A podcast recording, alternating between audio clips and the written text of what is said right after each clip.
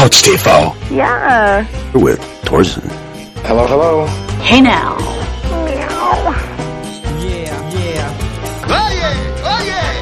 Who loves you, baby? Baba Bowie. Ich habe mir in die Hand gestochen beim Eisöffnen. Eispackungen, die sind so verpackt, dass ich die nur mit einer Zange aufkriege. Die sind so verschweißt. Ich habe jetzt immer eine Zange rumliegen, was sowieso praktisch ist, weil man hat immer mal irgendwas abzukneifen oder abzumachen und deswegen liegt die jetzt immer griffbereit rum. Da war da eine Plastikspitze und die ist mir im Finger gestochen. Ja, es berät sie Mr. Geschicklichkeit. Ein hoher Preis für meinen Eisgenuss. Aber was soll man machen, wenn man äh, Eis essen will? Ne? Ich hatte doch schon mal diesen Typen aus dieser nervigen 1 und 1 Werbung. Der ist mir unangenehm aufgefallen, weil der so unglaublich schleimig, überkompensierend, verdächtig, übermäßig aufdringlich überall auftaucht. Ich kann keinen Werbeblock überspringen, ohne dass dieser schleimige 1 und 1 Typ auftaucht. Und ich hatte schon vor Jahren gesagt, dass der garantiert irgendwann irgendeine riesige Sauerei am Haken hat. Und ich sage, die Uhr tickt. Ich warte täglich drauf. Ich hab den Kerl im Visier, wie alle, die so auf super Düfte machen, immer irgendwelchen Dreck am Stecken haben und der ist mir ganz besonders unangenehm. Ich weiß nicht, ob es im Zusammenhang mit diesem MeToo-Movement ist, wobei ja MeToo früher, bevor jetzt diese Bewegung sich den äh, Tag oder das Hashtag gegriffen hat, da war ja MeToo, das waren so Produkte, die irgendwas imitiert haben. Also Pepsi-Cola ist ein MeToo-Produkt, während Coca-Cola das Original ist. Oder die ganzen Billigtaschentücher, die ich auch benutze, da sagt man trotzdem, es ist ein Tempo, aber es sind trotzdem MeToo-Produkte. Ist klar, äh, gib mir mal die Nivea rüber, ist dann vielleicht gar keine Nivea, weil die es halt erfunden haben. So wurde dieses Wort im Ursprung immer benutzt. Ein MeToo-Produkt. Ja, und jetzt ist es halt was anderes. Ja, ich bin auch missbraucht worden. Ja, oder belästigt oder irgendwas. Das hat sich ja für Herrn Weinstein, der hat sich ja selber gestellt und wurde, wurde dann richtig mit Handschellen und so abgeführt. Bei manchen Sachen verstehe ich es nicht. Nur bei ihm ist A nicht richtig was bewiesen. Das ist ja in dem Fall auch teilweise so, dass die Frauen, die halt sagen, ach, er hatte mit der Zimmerpflanze war da irgendwas, ja. Wobei die Zimmerpflanze sah ja auch schon ein bisschen trocken aus. Ja? Vielleicht brauchte die ein bisschen Feuchtigkeit. Ne? Jedenfalls, die haben dann teilweise noch mit ihm korrespondiert, wollten sich mit ihm treffen, wollten Harvey Weinstein, diesem Filmproduzenten von Miramax, ihre Mutter vorstellen und so weiter. Nicht alle, aber viele. Ich will die nicht in Schutz nehmen, aber wahrscheinlich wäre er wohl besser gefahren, wenn er auf den Steve Miller Song gehört hätte. Take the money and run. Also wenn der sich abgesetzt hätte rechtzeitig, dann wäre ihm der Knast erspart geblieben. Und er hätte auch wahrscheinlich die Kohle behalten, weil das war eine ganz eigenartige Nummer. Erst als seine Mutter gestorben war, das ist der Name der Firma äh, Mira Max, also das waren die beiden Eltern, Mira die Mutter, Max der Vater, so haben die Brüder Weinstein dann ihre Firma genannt. Erst als die Mutter gestorben war, da ging das los. Und gerüchteweise heißt es, dass der Bruder ihn hat auflaufen lassen und dass der Bruder, ein äh, biblisches Thema, ihn hat ins Messer laufen lassen wie im Paten 2, als äh, Fredo, Michael Corleone in äh, Kuba, drückt ihn an sich, ich weiß, dass du es warst, Fredo. Aber solange die Mutter lebt, wollte er Fredo nichts tun. Und das passiert erst, als die Mutter stirbt, Begräbnis. Und dann passiert ja diese Szene, das ist der Klassiker, muss ich euch nicht erzählen, habt ihr tausendmal gesehen, wie dann Fredo alleine mit dem äh, Hitman auf den See rausfährt. Man hört einen Schuss und es kommt nur ein Mann zurück und dieser Mann ist nicht Fredo. Und so muss es wohl auch bei Weinstein gelaufen sein. Hat sich nicht zum Guten entwickelt. Wobei das selbstverständlich richtig ist, sich da zu melden. Nur es wäre natürlich gut, wenn die Frauen sich ein bisschen schneller melden würden und nicht erst nach 30 Jahren, weil das ja psychologisch äh, ungünstig ist. Weil nach 30 Jahren, da denkt man echt, die hatte belästigt, glaube ich irgendwie nicht so richtig. Ne? So ist halt die Welt. Ich gehe jedem auf die Nerven mit meinem, ja, aber wir brauchen den Regen. Ja, regnet es ja mal nach der guten Zeit jetzt, nach dem herrlichen Sommer. Und ich bin die ganze Zeit, wenn alles, ah, scheiß Wetter, ich bin nass geworden, sage ich, aber wir brauchen den Regen. Es geht jedem tierisch auf die Nerven. Müsst ihr mal versuchen. Das nervt die Leute tierisch und man, man kommt so altklug rüber, als wenn man mehr weiß. Das hatte ich ja beim letzten Mal schon erzählt. Ich habe einen Typen getroffen, der sich auf seinen Zipfel einen Drachen hat tätowieren lassen. Ich wurde damals nicht um Rat gefragt, sonst hätte ich wahrscheinlich meine Meinung gesagt, die eher abschlägig dieses Vorhaben beschieden hätte. Aber er hat's nun mal gemacht. Äh, nicht, dass ich das gesehen habe. Ich habe das äh, geglaubt, weil er es erzählt hat und äh, später dann gemerkt, was für eine Scheißidee ist, weil A, er kommt voll lächerlich rüber, gerade wenn das jetzt, ich kenne ja fast nur leider ältere Typen. So viele Leute wollen das Ding ja auch nicht mehr sehen, aber jetzt hat er halt auf seinem, auf seinem Zipfel der Drache drauf. Ey, wenn ich so überlege, ich kenne nur Idioten. Ein anderer Typ, der hatte sich in der Hochphase von diesem Modedesigner Versace, der dann in den 90er Jahren von seinem Stricher, wie auch Moshammer und äh, wie hieß der bayerische Schauspieler Sedelmeier, waren alles Stricher. Oder war es bei Sedelmeier, glaube ich, sogar so ein Verwandter oder ein Schwä Schwibschwager, irgendwas war da. Aber das ist oft im, in dem Milieu, dass da was vorkommt. Jedenfalls hatte. Also dieser Typ, der jetzt weder äh, in die Richtung schwenkte sexuell, sondern der war nur ein äh, großer Fan von dieser bunten, aufdringlichen Kleidung, die ja wohl, wie ich das äh, als Mode-Ikone Verstehen nicht mehr so angesagt ist, weil sobald der Meister äh, tot war, da hat sich die ganze Sache wohl ziemlich aufgelöst. Vielleicht waren es 14 Monate, bevor äh, hieß er Giovanni, Gianni, Gianni Versace ermordet wurde. Eine Riesengeschichte. Ich möchte sagen 96 vielleicht, 97. Da hatte sich dieser Typ das Originallogo quer über die Leistengegend äh, tätowieren lassen. Das natürlich in der festen Annahme, dass seine Lieblingsmarke, ich glaube, er konnte sie sich auch noch nicht damals so richtig leisten. Und jetzt hat er also diese völlig oute Marke. Das ist ungefähr so, als wenn man sich jetzt drauf tätowiert Ed Hardy oder Tommy Hilfinger. Das sind alles so Marken, die halten sich nicht so unbedingt lange. Ich wüsste aber gerne, ob der sich das äh, jetzt hat wegmachen lassen, während der Typ mit der Drachentätowierung auf dem Zipfel immer noch hadert, ob er sich den Stress antun soll, weil wer sich auskennt mit äh, Tattoo Removals, der weiß, dass das eine unglaubliche Folter ist, äh, mindestens so schmerzhaft, wie es sich drauf machen zu lassen.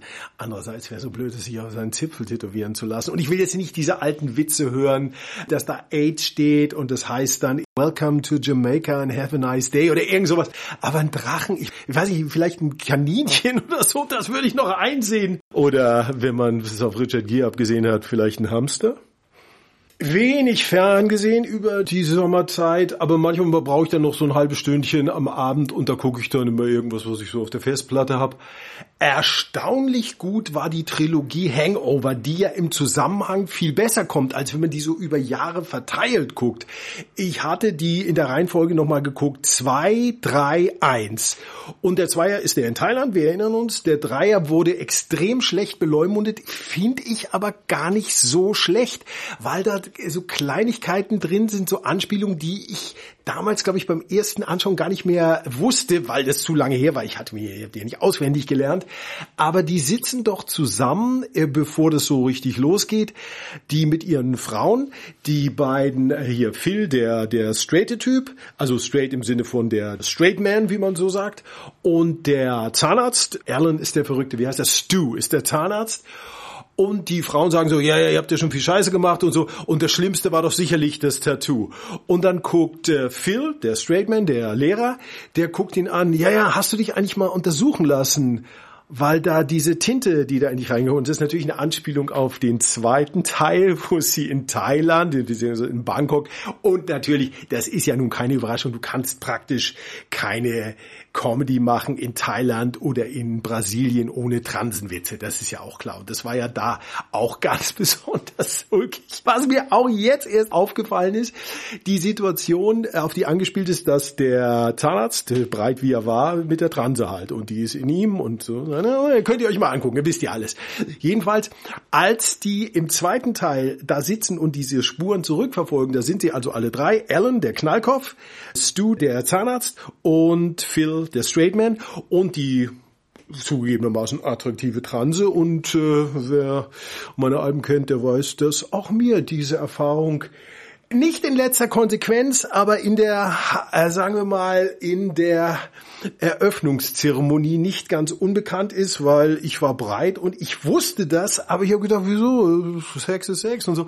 Mir kam dann allerdings noch rechtzeitig Zweifel, wobei die Frage ist, ob rechtzeitig oder nicht. Ich würde mich dafür nicht äh, verurteilen, aber irgendwas störte mich dann und dann bin ich raus. Jedenfalls, also da war das passiert und die Pointe ist ja die, dass er das erst nicht kapiert, was da passiert ist. Und dann dreht sich der Transrich rum. Und Phil und Stu, die sind wie von der unsichtbaren Faust getroffen, fliegen die so nach hinten, während Ellen total stoisch dasteht und überhaupt nichts kapiert und dann nur irgendwie so murmelt, ist das ein Zaubertrick?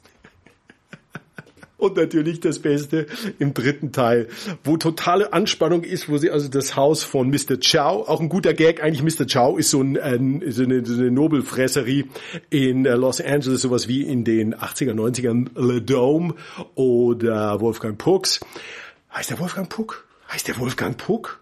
Ist das ein Zwerg? Verwechsel ich das jetzt? Dieser Österreicher, renommierter Koch, ist auch egal.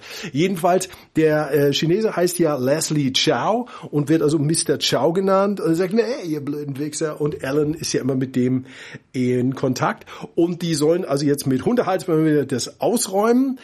Phil und Alan stehen draußen und Nummer mit, hey, das ist ein süßes Shirt. zu dem Typ, was eigentlich keiner sagt. Also es hat starke Momente und es funktioniert besser, wenn man die tatsächlich in enger Reihenfolge guckt. Die Anspielungen kommen viel besser rüber und ich habe hier so glänzend eigentlich amüsiert, viel besser eigentlich als beim ersten Mal, weil ich auch natürlich fand, wie die meisten Leute, dass der dritte Teil eher schwächer war. Ich fand es jetzt gar nicht mehr schlecht und ich bin auch milder geworden, weil ich war am Anfang ich wohne in der Stadt, wie ihr im Hintergrund hört.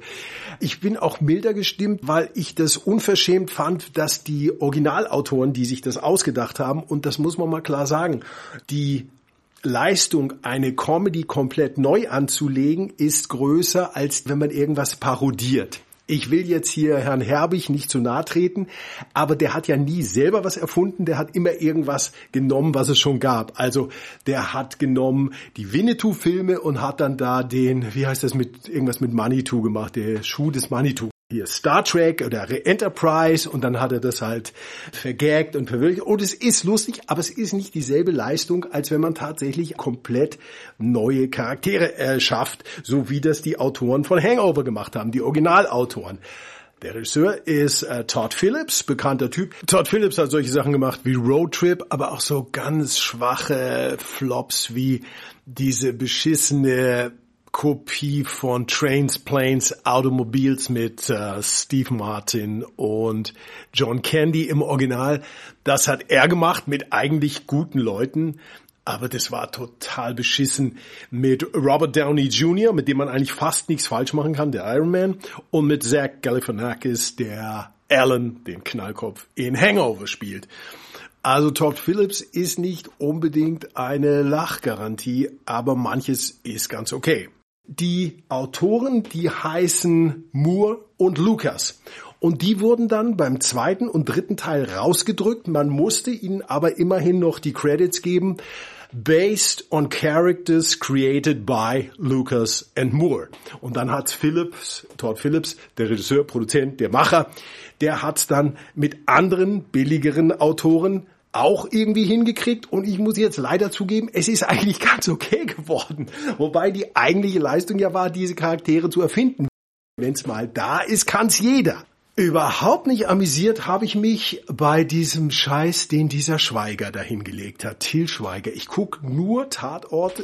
Ich habe überhaupt niemals Tatort geguckt, außer einmal 20 Minuten in den 80er Jahren, weil ich solche Jacken getragen habe, die heißen M65 Jacken und damals hießen die Schimanski Jacken. Ich hatte die, weil ich mir das von dem Aufnahmeleiter abgeguckt hatte, weil die praktisch waren. Man hat viele Taschen, konnte Walkie-Talkie reintun und ich habe die dann auch privat getragen, weil ich ja da nicht so unterscheide.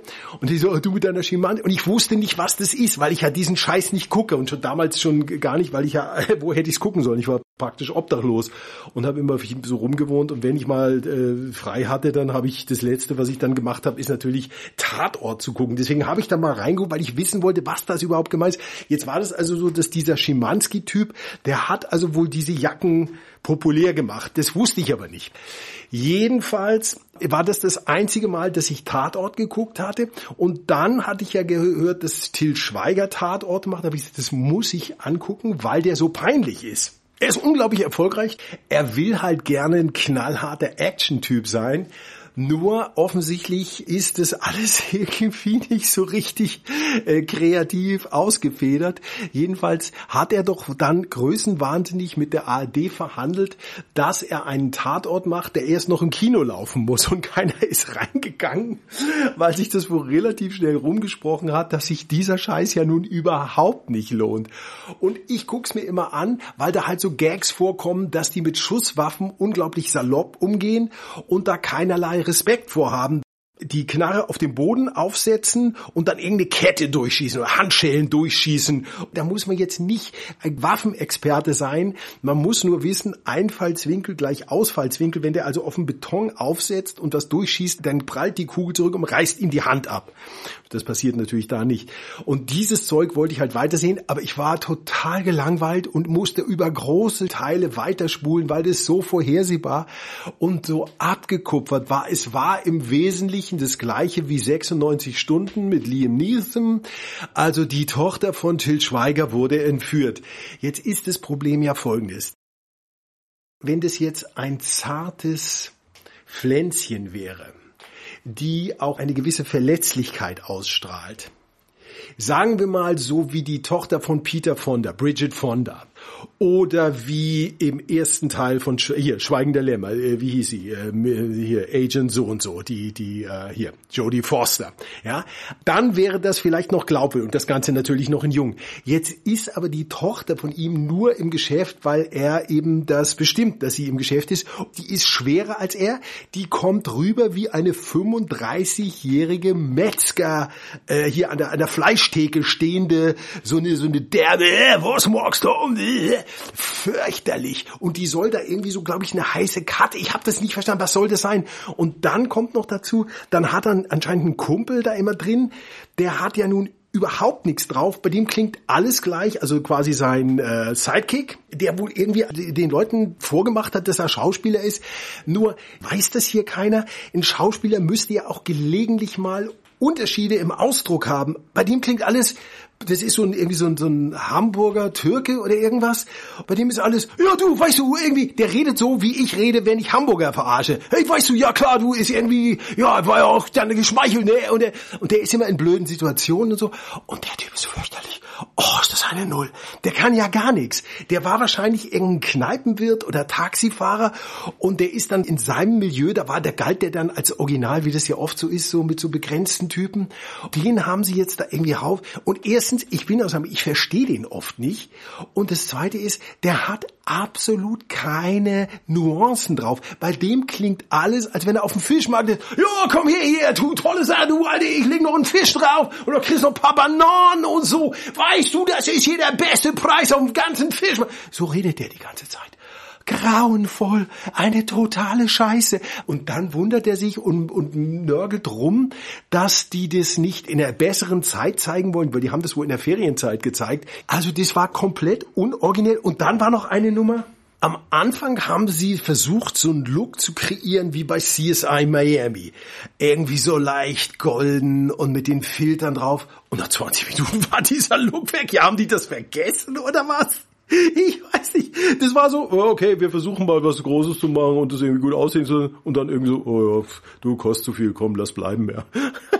Das, ist, das siehst du, das ist ein Getölpel, das gibt es nicht. Was für ein Scheiß. Das wurde nur noch überboten mit dem anderen Scheiß. What the fuck, gucken sich die Leute an. Es gab ein erfolgreiches Buch, eine total originelle Idee, da werdet ihr nie drauf gekommen. Hitler. Hat noch nie jemand gemacht in Deutschland. Dieses Er ist wieder da. Hitler ist ja wie eine im Negativen ein Signet, eine Marke. Das heißt, man muss nur diese Seitenscheitel da und dann diesen komischen Bart Und schon weiß jeder, ah ja, das ist er. Also vom, von der Produktwiedererkennung ist er groß.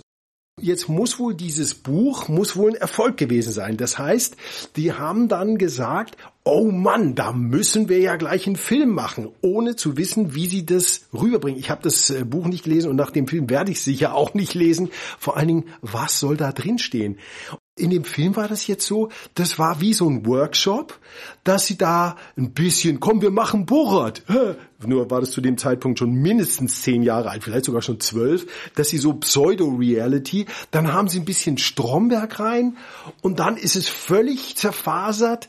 Dann sollte das wahrscheinlich so eine bösartige Kritik an Deutschland sein, dass Deutsche alle Nazis sind, immer noch. Damit steht man ja immer gut da, wenn man die anderen als Nazis bezeichnet.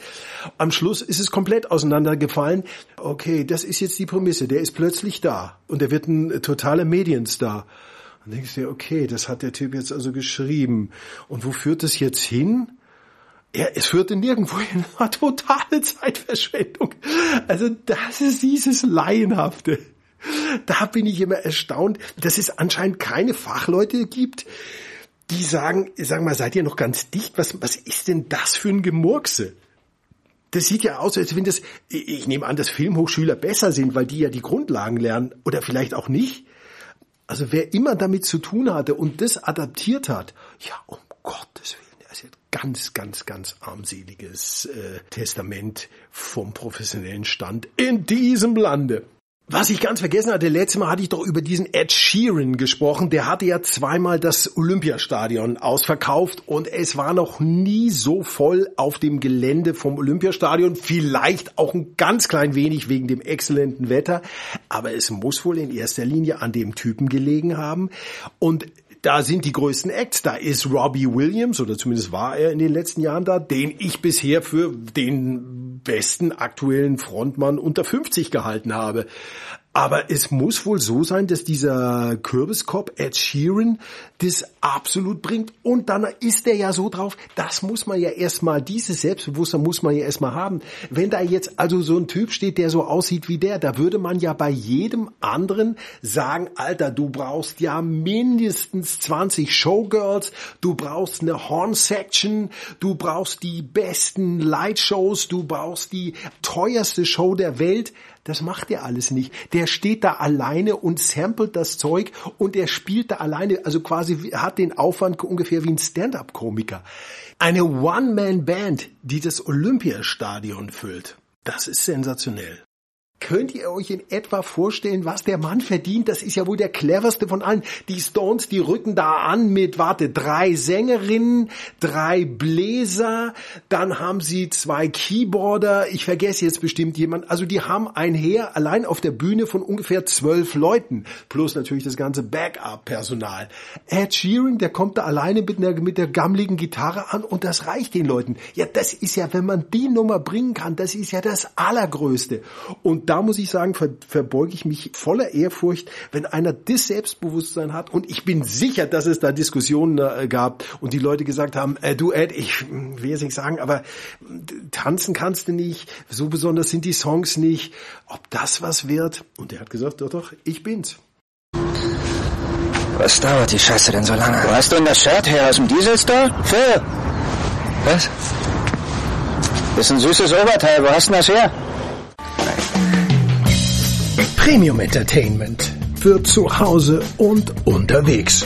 Ja. Alle Titel gibt es unter knisterpulver.de slash Alben. Also halt. Knisterpulver.de Rubrik Alben. Hey now.